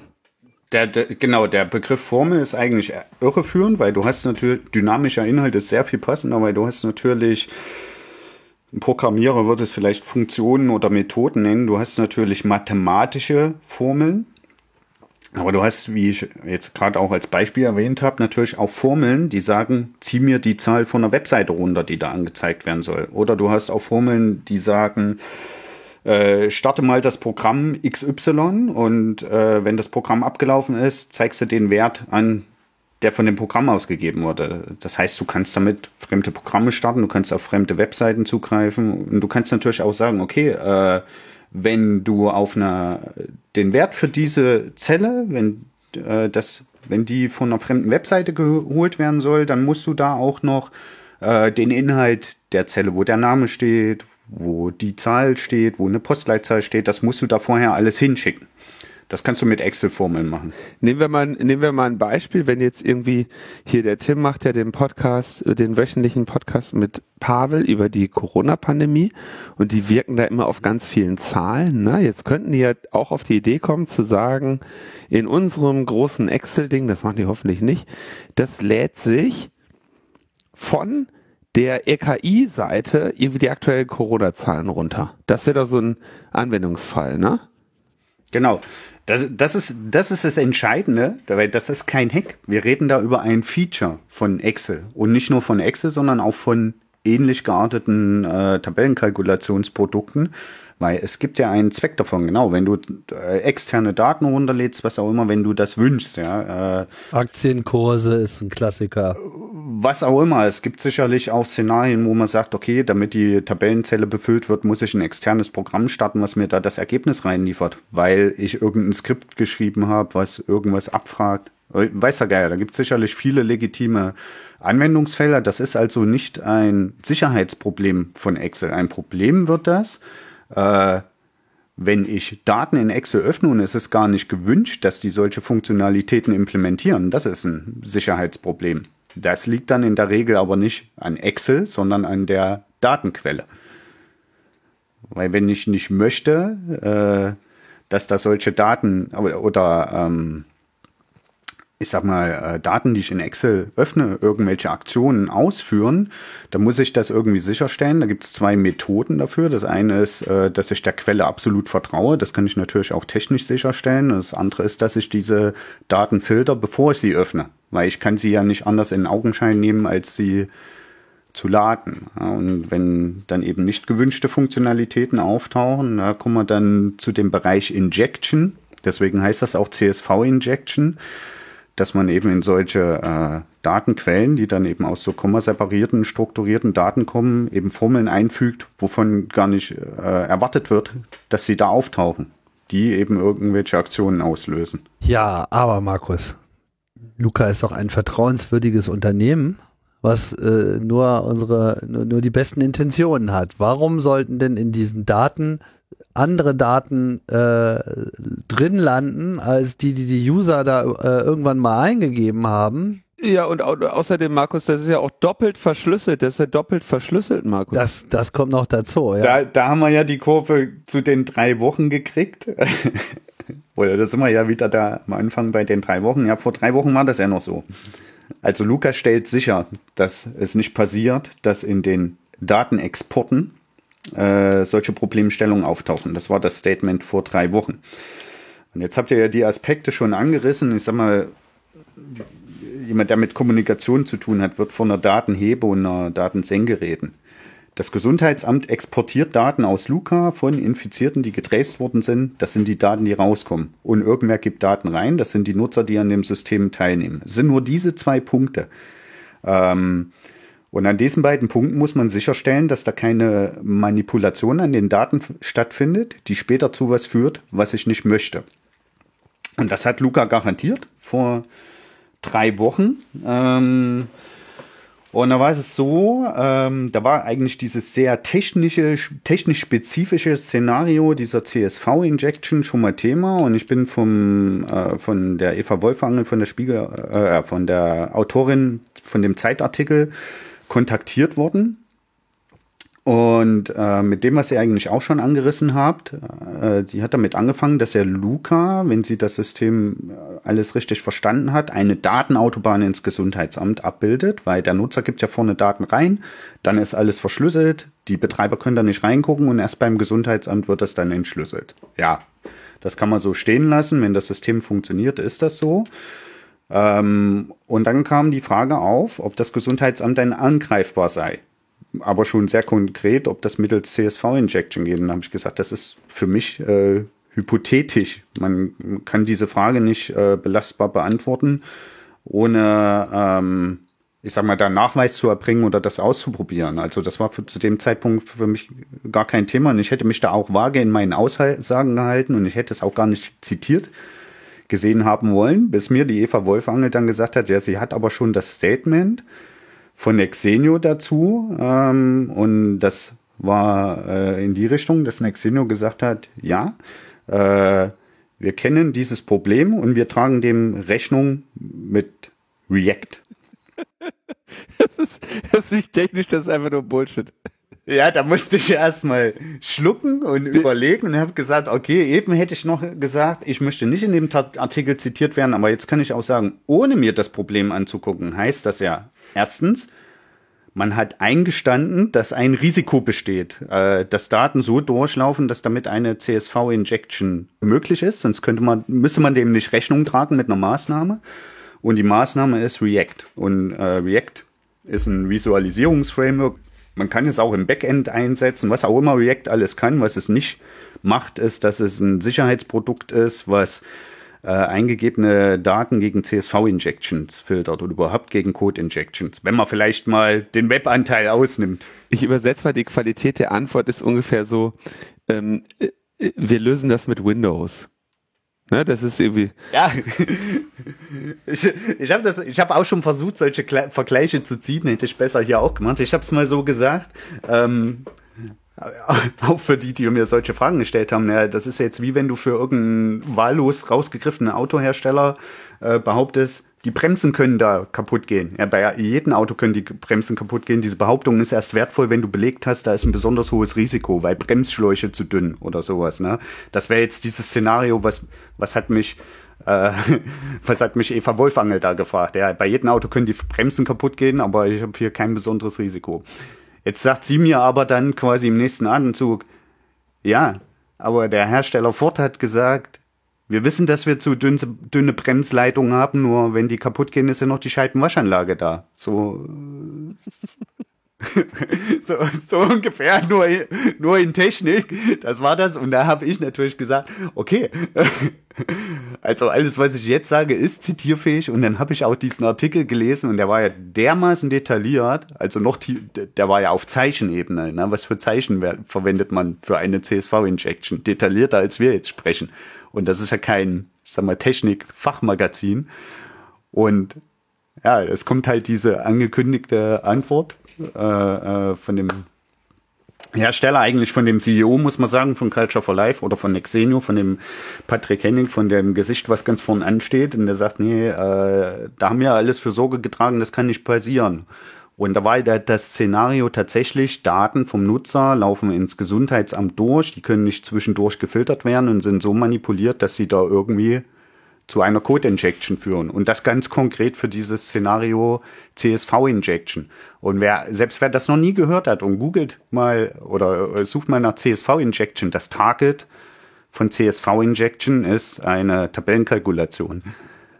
Weil es geht um die Formeln, das ist eigentlich Formula Injection, also das Target ist dann Excel. Ne? Ich habe mir selber gar nicht angeguckt, man kann natürlich auch mit diesen Nutzerdaten, die da durchlaufen, auch mit angebundenen Verfahren wie SORMAS oder äh, was auch immer noch alles so hinten dran hängt, wo die Daten hingehen, spielen. Oder wenn die automatisch verarbeitet werden, ja, automatischer E-Mail-Versand, ja, dann kann man auch zusätzliche E-Mail-Adressen einfügen, weiß der Geier was nicht. Also die Daten werden nicht validiert, wurden nicht. An, an dieser Stelle lohnt sich wahrscheinlich nochmal so ein kurzer, äh, eine kurze Erdung, wie der Tim das, glaube ich, immer äh, auf Clubhouse nennt.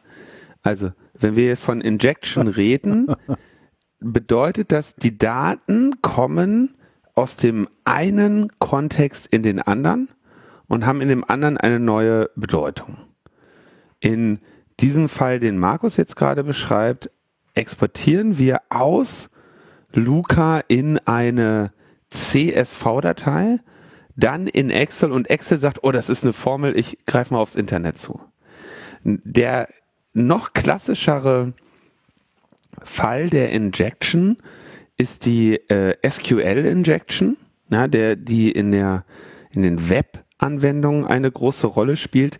Da ist es zum Beispiel so, dass äh, quasi also wenn diese Schwachstelle besteht, wenn mein Nutzername oder mein Name jetzt zum Beispiel lauten würde, äh, Anführungszeichen oben, Semikolon, lösche alle Tabellen, dann könnte ich so heißen und wenn ich das jetzt an die Webanwendung gebe, gibt sie das weiter an die Datenbank und sagt, hier ist gerade ein Nutzer gekommen, der heißt so und so. Und indem der Befehl, den die Webanwendung dann an die Datenbank schickt, wäre wieder, würde von der Datenbank anders interpretiert werden, weil durch dieses Anführungszeichen oben und das Semikolon äh, und das lösche bitte alle Tabellen, ähm, das ist ein valider Befehl an diese Datenbank. Und das das, äh, das Ekelige an solchen Injections ist, dass sich das, was jetzt eine kritische Bedeutung hat, von Kontext zu Kontext ändert. Und deswegen ist es zum Beispiel so, so dringend, ähm, in, und in der Programmierung ist das ein riesiges Problem, immer und immer wieder den Typ einer Variable zu bestimmen. Ja, wenn man anfängt zu programmieren, wundert man sich, warum ich eine Variable zum Beispiel als äh, Integer, also als ganze Zahl oder als String ähm, definieren muss. Aber für den, für den Computer bedeutet das die Welt, weil die ganzen Zahlen kann ich multiplizieren. Und wenn ich einen String mit einer Zahl multipliziere, muss ich wissen, was damit zu tun ist. Also der eine Wert ist in dem einen Kontext komplett ohne besondere Gefahr und in dem neuen Kontext ist er kritisch. Jetzt sind das zum Glück ist das eine überschaubare Menge an ähm, Zeichen, auf die man prüfen muss. Aber man muss halt das dann schon machen. Ja, da liegt nicht, ich weiß, wo du hin willst, aber das war gar nicht so das Problem. Nur ich möchte mal, ich finde das mit den Kontextwechsel, das ist sehr super, aber ich glaube, ich habe noch ein einfaches Beispiel. Ah, super, wenn du eine bessere Erklärung hast, dann gib sie.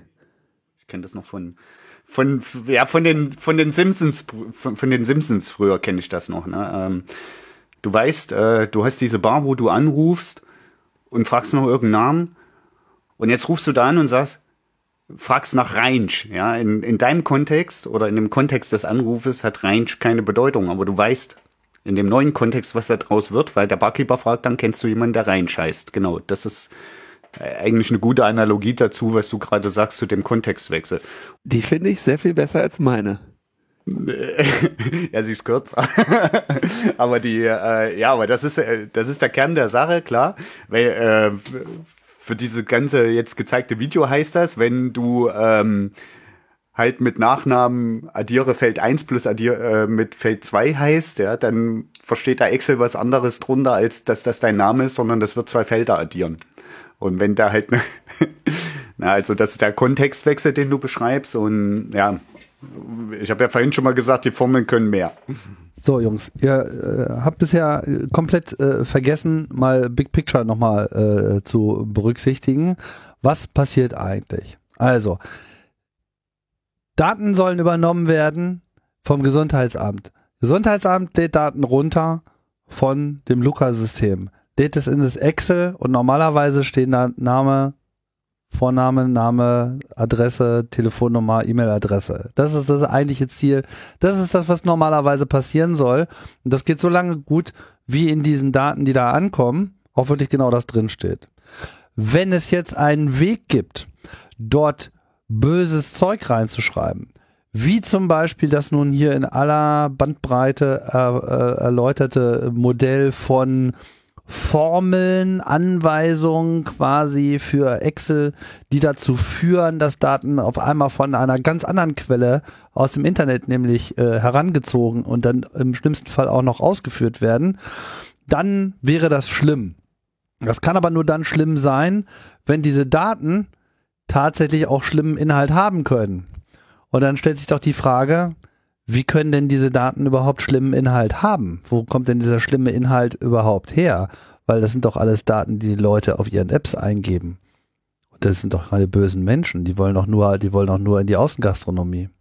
Ja, da, da bist du ganz schnell bei der Tragweite. Also für das Big Picture, wenn man sich ein Stück zurücklehnt, muss man natürlich erstmal sagen, oder das, was ich in dem Video nicht gezeigt habe, ganz kurz mit erläutern, wie fragt das Gesundheitsamt ab? Das Gesundheitsamt fragt ja einen Einzelnutzer ab. Und zwar einen, mit dem es schon im Kontakt steht, weil der wahrscheinlich infiziert ist, äh, tauscht mit denen dann eine TAN aus, um sei, äh, über Luca die Location-Historie von diesem Nutzer wiederherzustellen. Das, das habe ich in dem Video alles unterschlagen, ne, weil äh, das ist der Prozess. Das heißt, äh, das Gesundheitsamt bekommt die TAN, guckt dann in sein Frontend und sieht jetzt die Daten dieses einen Nutzers und wo ist der gewesen. Äh, in meinem Beispiel hieß das ja, glaube ich, Bar Launch oder so. Es können natürlich mehrere Locations sein. Und jetzt kommt diese Doppeltverschlüsselung, die immer beworben wird. Jetzt muss das Gesundheitsamt jede Location anfragen. Gibst du mir mal bitte äh, ähm, die Check-in-Daten der restlichen Gäste, die zum Zeitpunkt, zu dem Zeitpunkt da waren, wo der Nutzer da war, den ich gerade trace.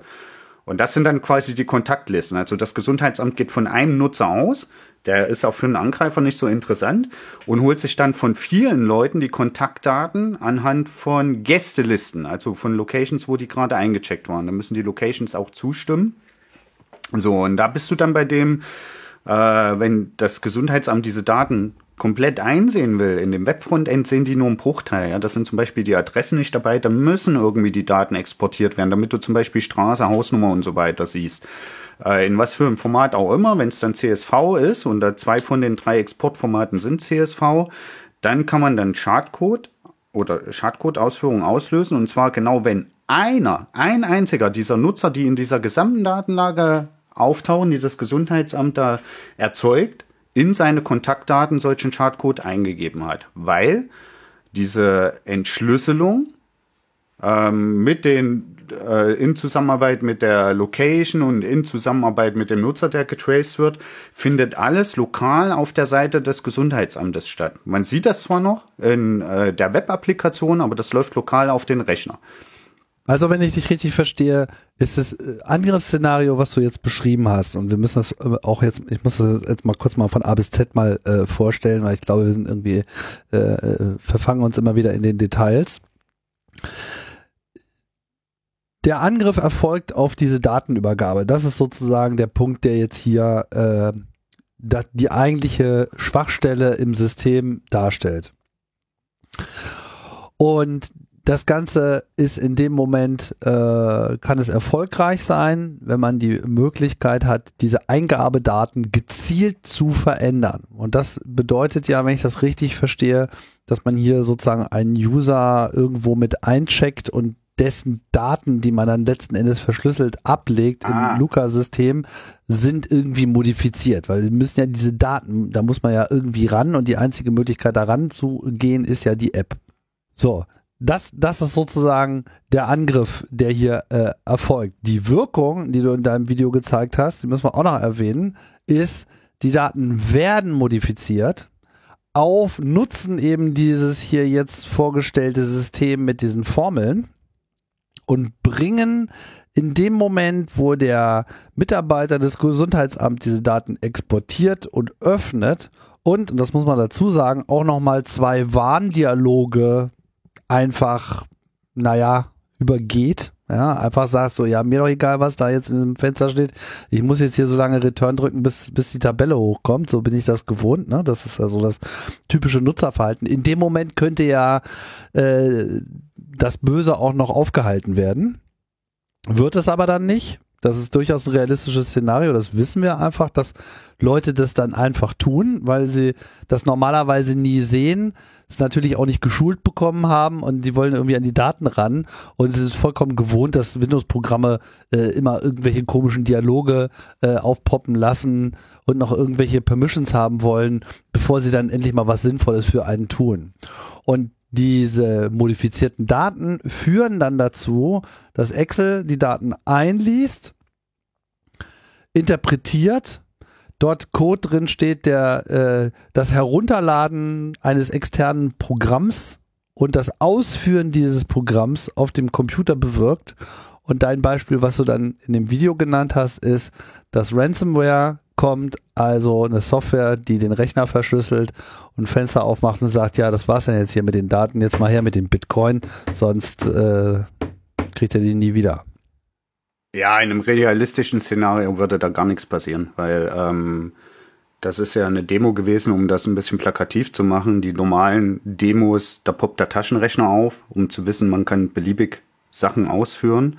Äh, in einem tatsächlichen Angriff, ja, für diesen einen Sweat Actor, der schnell Geld verdienen will, ist es realistisch, dass da eine Verschlüsselung stattfindet. Das würde nur so aussehen, dass nicht nach einer Sekunde diese Meldung hochpoppt, sondern erst wenn die Daten auch alle verschlüsselt sind ja, und es dann zu spät klar. ist.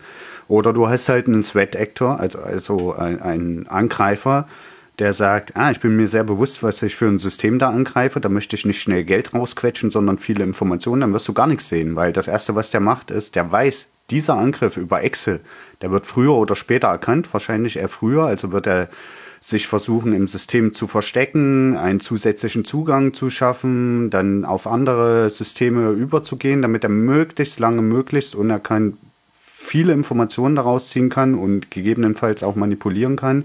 Da wird in Excel nicht mehr als die Fehlermeldung erscheinen. Dann sieht man valide Daten und dann wird ganz langsam dieses Gesamtsystem infiziert. Das ist eigentlich eher, nennt man ja auch Advanced Persistence Threat.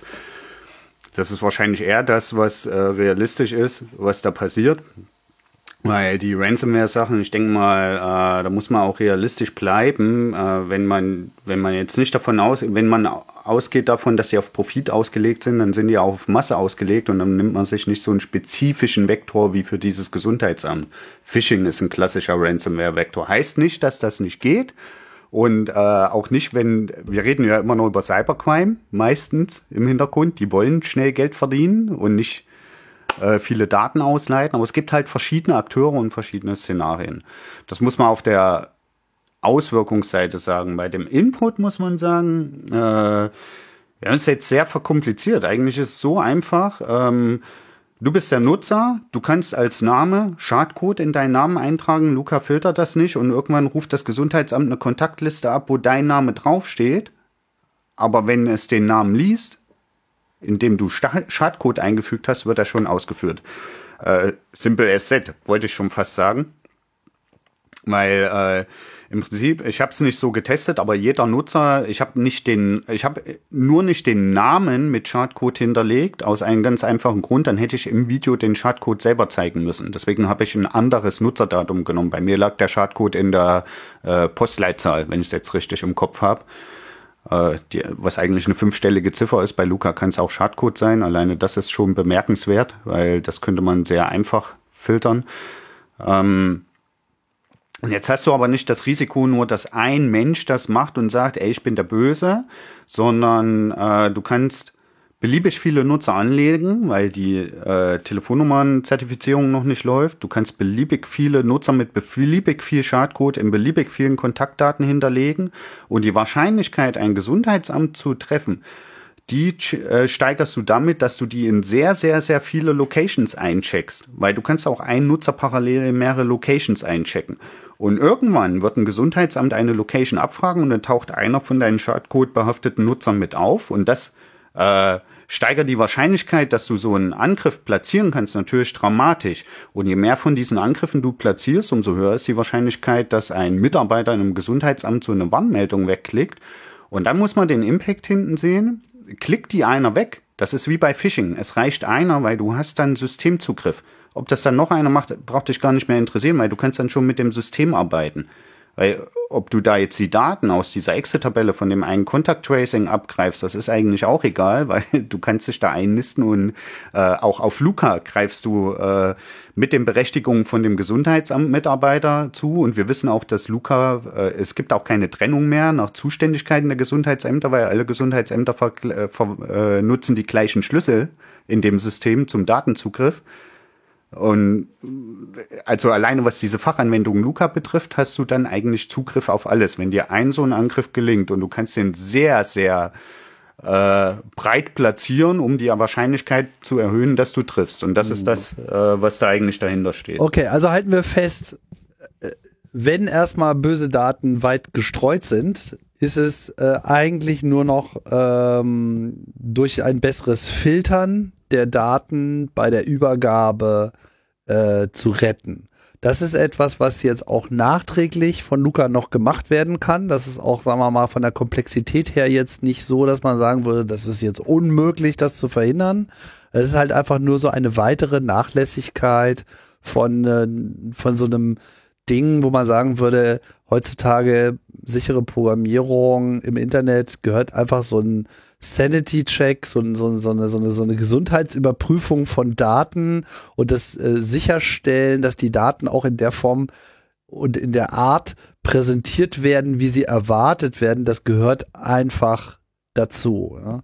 Früher gab es ja mal im Internet dieses etwas äh, zu optimistische Idiom, man solle doch ähm, bei Software immer sehr strikt darin sein, was man sendet, aber man sollte sehr offen sein mit dem, was man äh, empfängt. Das ist in gewisser Hinsicht äh, gut gemeint, also nach dem Motto, naja, wenn es mal einer falsch macht und so, dann, dann lassen wir es, äh, lassen wir auch Abweichungen zu. Das führt aber dann dazu, dass eben dann solche äh, bösartigen Attacken nicht korrekt erkannt werden. Ne? Tatsächlich äh, sollte man extrem strikt sein in dem, was man äh, akzeptiert, weil dann werden sich die Sender schon auch irgendwann danach äh, richten. In diesem Fall aber liefert ja quasi Luca seine eigenen Daten aus und äh, die Eingaben der User nicht ansatzweise zu überprüfen, dass sie auch in einer Form kommen, wie es gedacht ist, und dabei sogar noch zu erlauben, so den, die Daten zu anzupassen, dass sie auf der anderen Seite so ein Excel in so einem Windows-System springen, das ist schon ziemlich äh, harter Tobak. Aber wenn sie wollen, können sie das Problem schnell lösen. Aber äh, das Problem ist einfach nur, dass, dass man sogar sowas äh, noch entdecken muss, obwohl schon wochenlang über Sicherheit dieses Systems diskutiert wird. Spezifisch über dieses eine Angriffsszenario. Ja, also äh, ähm, ich habe ich werde auch, glaube ich, in einem Zeit Online-Artikel damit zitiert, zu sagen, so, das zu fixen, dauert Minuten, dauert eine Stunde. Insbesondere, wenn du jetzt weißt, was sind denn die gefährlichen äh, Zeichen im Zielsystem. Bei Excel in dem Fall ist das halt, ich meine, das müsste erledigt, also es müsste größtenteils erledigt sein. Wenn du sagst, wir akzeptieren keine Gleichheitszeichen in der Postleitzahl, keine Klammern und keine Anführungszeichen. Ne? Das ist jetzt nicht irgendeine, irgendeine irre Magie. Du musst natürlich wissen, was sind die potenziell gefährlichen Zeichen äh, in dem System, wo es nachher ausgespielt wird. Aber ne, die, die sind das ist eigentlich ganz lustig, das weißt du ja auch, Tim, und äh, für die Hörerin leuchtet es auch ein. Ähm, in den Programmiersprachen und in den, in den verschiedenen Kontexten sind es denn häufig Zeichen, die auf der amerikanischen Tastatur relativ einfach zu tippen sind und vielleicht nicht ganz so häufig in normalen Kontexten. Ne? Und deswegen ist halt das Gleichheitszeichen bei Excel äh, das naheliegende Ding, weil es irgendwie symbolisiert, in diesem Feld soll etwas anderes stehen, als was ich hier schreibe, nämlich gleich. Und ähm, niemand rechnet mit dem Gleichheitszeichen als äh, Integer. Und damit ist das halt der, der geeignete Escape Character. Und den zu filtern, das ist eben jeder Programmiererin innerhalb von drei Wochen möglich. Und Nexenio hat äh, in diesem Fall vor drei Wochen eben sehr viel mehr Zeit darauf verwendet, die Schwachstelle zu leugnen, als sie einfach zu fixen. Und drei Wochen später war es dann soweit, dass Markus irgendwie in seiner Freizeit mal kurz ein Proof of Concept fertig hatte, der zeigte so, hier, so schlägt das durch, wenn man keinerlei äh, Sanitization macht. So. Und das ist, denke ich, auch das, das, das Krasse hier und dass sie eben, ne, das wurde breit in der Öffentlichkeit diskutiert. Übrigens, kannst du reinschreiben, was du willst, kommt raus, was du willst wird, du musst keine Filter umgehen. Ne? Es war ja eigentlich sogar noch ein bisschen schlimmer, muss man ja sagen. Ich will es jetzt nicht auf das Zeichenlevel runterbrechen, aber es gab ja, der Artikel ist vor drei Wochen veröffentlicht worden, der das Problem konkret behandelt hat. Und in dem Artikel stand, wie Nexenio dieses Problem negiert hat, mit der, ich sag mal, mit der Aussage, ob die jetzt richtig oder falsch waren, die Maßnahmen, die sie getroffen haben, aber wir haben Maßnahmen getroffen. Ähm, die Maßnahmen, es gab einen Tag äh, ich glaube, einen Tag bevor der Artikel veröffentlicht wurde, äh, gab es ein Commit, also eine, eine, ein Update vom Code in dem Repository, wo ähm, genau dafür Maßnahmen getroffen wurden. Für das, was dann in dem Artikel stand, weil die Presseanfrage war natürlich etwas vorher, die war ja nicht zeitgleich. die haben es noch versucht. Also eigentlich ist die Zeitlinie so gewesen, die Presse fragt was an, habt ihr das Problem? Äh, nee, haben wir nicht ein Tag später kommt der Patch, um dieses, diesem Problem zu begegnen. Und dann kommt der Artikel, in dem drin steht, nein, das Problem besteht nicht, weil wir haben die und die Maßnahmen umgesetzt, die erst kurz vorher nachgepatcht wurden. Und ähm, das ist eigentlich für mich was ganz Gravierendes gewesen. Ich habe mich gar nicht so an diesem, wann ist was passiert, aufgehängt, sondern äh, dadurch ist mir natürlich der genaue, der genaue Mechanismus aufgefallen, mit dem da gefiltert werden soll. So, und jetzt hat Linus einzelne Zeichen erklärt. Ja, das kann man auf dem Level denken. Ähm, man kann auch sagen, okay, ich habe ein Risiko, dass das passiert, da muss ich irgendeinen Filter einbauen und irgendwas machen. Wenn ich ein äh, IT-System bereitstellen oder betreiben will, äh, wo ich sagen muss, äh, die Verfügbarkeit, ja, die hat, äh, die muss hoch sein, die Vertraulichkeit, die muss hoch sein. Dann habe ich ganz hohe Schutzziele, denen ich mit Maßnahmen Rechnung tragen muss. Und da reicht es nicht, dass ich sage, ah, ich habe hier mal was hinprogrammiert, was das vielleicht filtert, sondern dann muss das auch getestet werden. Das geht gar nicht an einem Tag. Also allein davon, wie das mit die Presse fragt an und das führt zu einem Patch verlaufen ist, auch der Patch ist nicht nach einem Tag gegessen. Weil ich habe ja ein Risikoszenario, nämlich diese CSV-Injection und irgendeine unabhängige Instanz muss mir auch unabhängig testen, dass ich mit diesem kleinen Patch dieses Risiko ausgemerzt habe. Was ist bei Luca passiert? Die sagen, nee, wir haben das Risiko nicht, wir haben Maßnahmen getroffen und dann, und bei mir war es so, für mich war es so, ich habe eine Minute da drauf geguckt und habe gesehen, nee, das reicht nicht. Leute, weil ihr habt das Problem nicht durchdrungen. Ich habe nur noch nicht die Zeit gehabt, das auch programmiertechnisch zu validieren, aber wenn man es beim Draufgucken sieht, dann ist schon ganz schlecht. Ne? Also ich habe nur auf diesen Code geguckt und sehe, oh, ich denke, das stimmt so nicht. Und das zeigt, dass auch nicht getestet wird. Und das ist ganz wichtig, dass das hier fehlt. Es wird nicht getestet. Wir haben heute wieder ein Patch. Ich würde mich nie dazu hinreißen lassen, wie das Senior heute gemacht hat, zu sagen, ja, wir haben jetzt auch das Problem gelöst. Weil das kann nicht getestet sein in der Zeit. Wenn heute, wenn in der Reaktion auf ein Video von heute Morgen kommt, äh, wir haben danach gebessert, wann ist denn das getestet worden? Also nachgebessert haben sie ja gar nicht. Also erstmal ist das ja keine Schwachstelle, sondern sie haben nur einen Hinweis auf einen potenziellen Missbrauch des Luca-Systems im Zusammenhang Microsoft Excel Code Injection. Ja, ja stimmt. Entschuldigung. Dann haben sie nicht vor drei Wochen davon erfahren, sondern durch eine Medienanfrage und per Twitter. äh, von einem möglichen Missbrauch, ja, der ab jetzt auch auch systemseitig verhindert wird. Ja, nicht eine Schwachstelle. Nein, nein, das ist ein potenzieller Missbrauch, der jetzt auch systemseitig verhindert wird. Ähm, und der nächste Satz ist sofort, das gilt für alle Excel-Dateien, die Sie per E-Mail empfangen. Und hier ähm, das BSI sagt, Sie müssen Makros deaktivieren. Wie du schon sagtest, um Makros geht's gar nicht. Laut den auf Twitter erhobenen Vorwürfen wäre es unter Umständen möglich gewesen, durch das Luca-System schadhaften Code an die Gesundheitsämter zu übertragen Hintergrund ist eine sogenannte CSV-Injection, ein in Excel bekanntes Problem, weshalb Excel auch generell Dateien auf solchen Schadcode bei Öffnung prüft und die Nutzerin darauf hinweist. Die Schwachstelle in Excel kann es theoretisch ermöglichen, schadhaften Code in Excel auszuführen. Mithilfe von bestimmten Formeln können Angreiferinnen beispielsweise Daten auslesen oder andere schädliche Aktionen ausführen.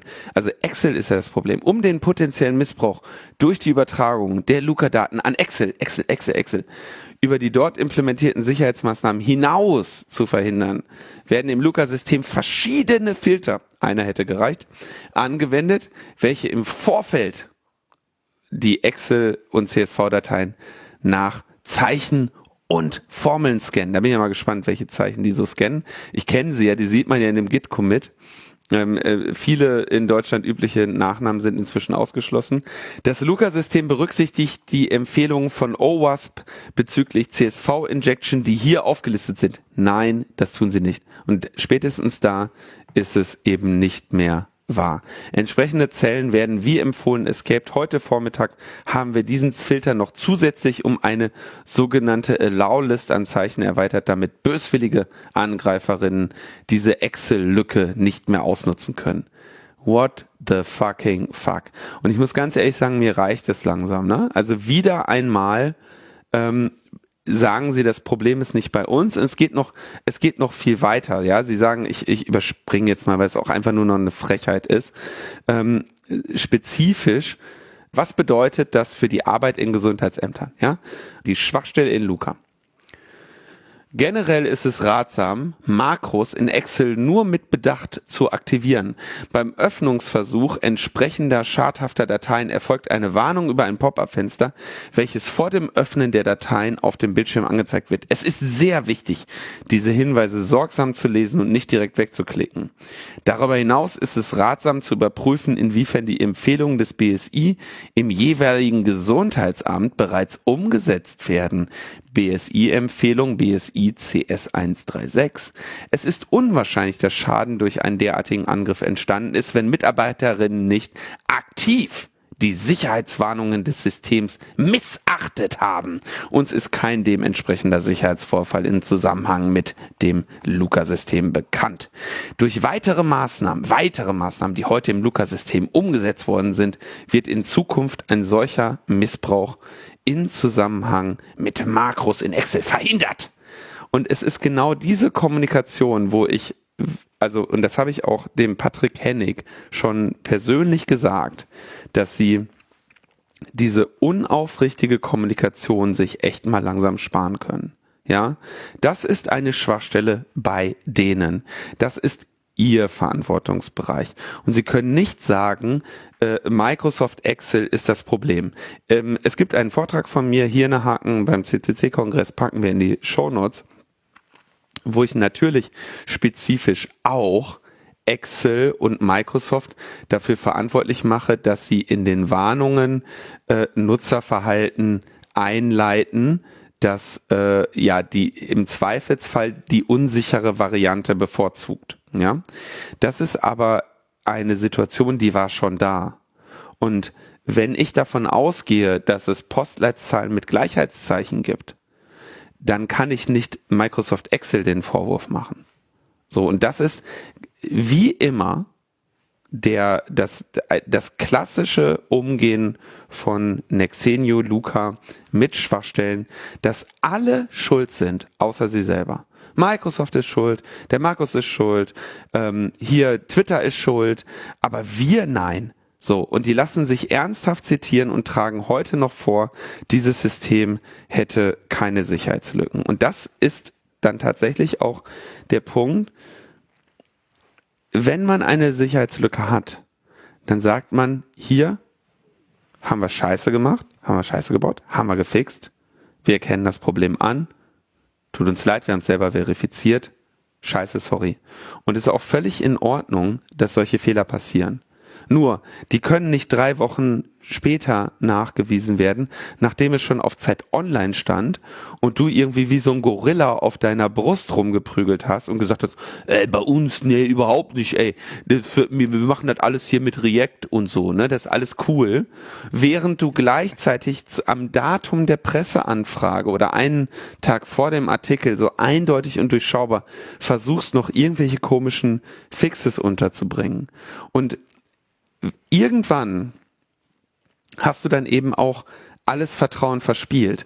Es ist nicht so, dass ich, ähm, also muss wirklich sagen, gerade ich als jemand, der den ganzen Tag nur mit Sicherheitslücken zu tun hat und ihrer Behebung und auch die Probleme kennt, ja, ich habe ja in meiner beruflichen Tätigkeit mit nicht trivialen Sicherheitslücken zu tun, wo du wirklich denkst, scheiße, wie kriegen wir dieses Risiko eingehegt, ja, und ähm, da akzeptiere ich nur den Umgang, der lösungsorientiert ist. Und wenn die um irgendwie nur Fingerpointing betreiben und sagen, im Zweifelsfall, also wir belehren jetzt mal hier erstmal, ja, die Mitarbeiterinnen im Gesundheitsamt und geben jetzt irgendwie Microsoft Excel die Schuld, ja, dass wir keinerlei Sanitization anwenden bei hochkritischen Daten in einem sensiblen zeitkritischen Kontext. Ja, ich meine, die Warnmeldung, wie lautet die Warnmeldung, Markus? Geht um vertrauenswürdige Quellen. Wenn, nur wenn Sie äh, nur wenn, öffnen Sie diese Datei nur, wenn Sie die aus einer vertrauenswürdigen Quelle haben. So.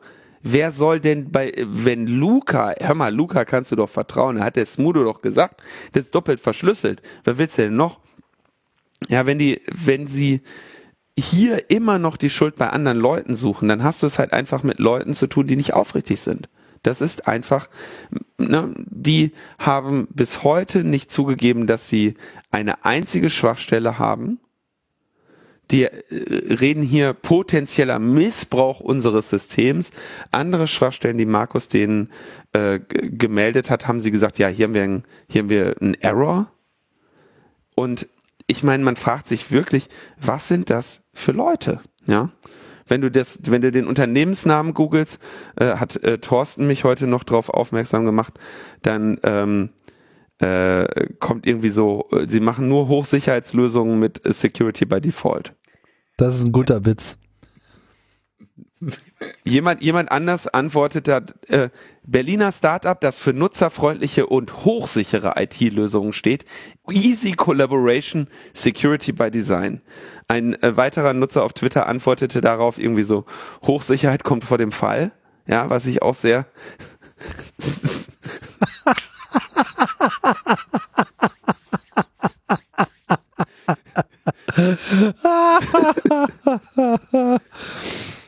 Oh Mann, das trifft's wirklich sehr gut, ja. Und, ne?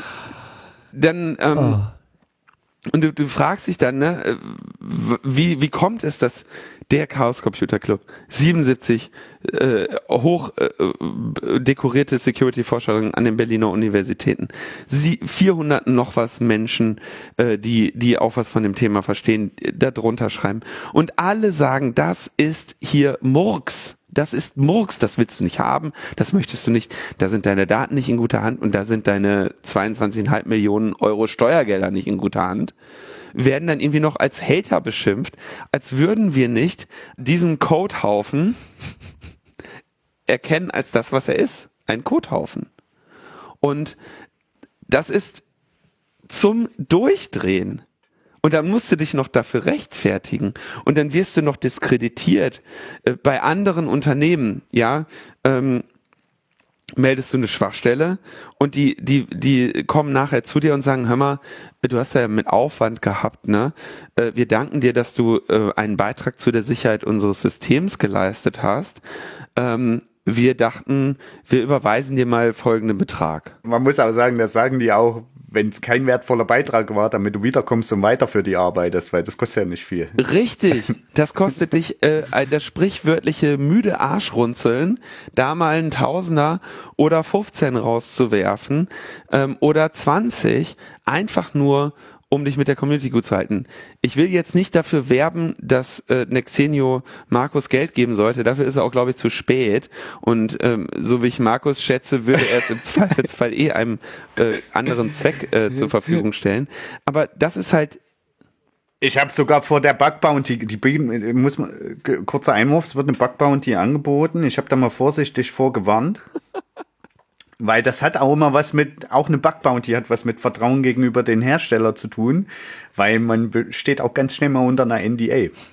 Und also no, no Disclosure Agreement, ne, also dass man da nicht mehr über das sprechen darf, was man da äh, gemeldet hat. Aber wir reden hier davon, dass das sehr, sehr viele Leute betrifft. Und wenn ich mir die Firma so angucke, hätte ich normalerweise, äh, ich selbst in Persona gar kein gar nicht die Tendenz, in der Bug Bounty zu reporten. Ich würde mich da nicht unter die Regeln drunter drücken lassen, in dem Fall. Ich will das Thema jetzt gar nicht aufmachen. Es gibt halt ein, also es gibt einen Unterschied in einer, in einer gelebten IT-Sicherheitskultur und da, dazu gehört eben auch das aufrichtige Anerkennen von Fehlern.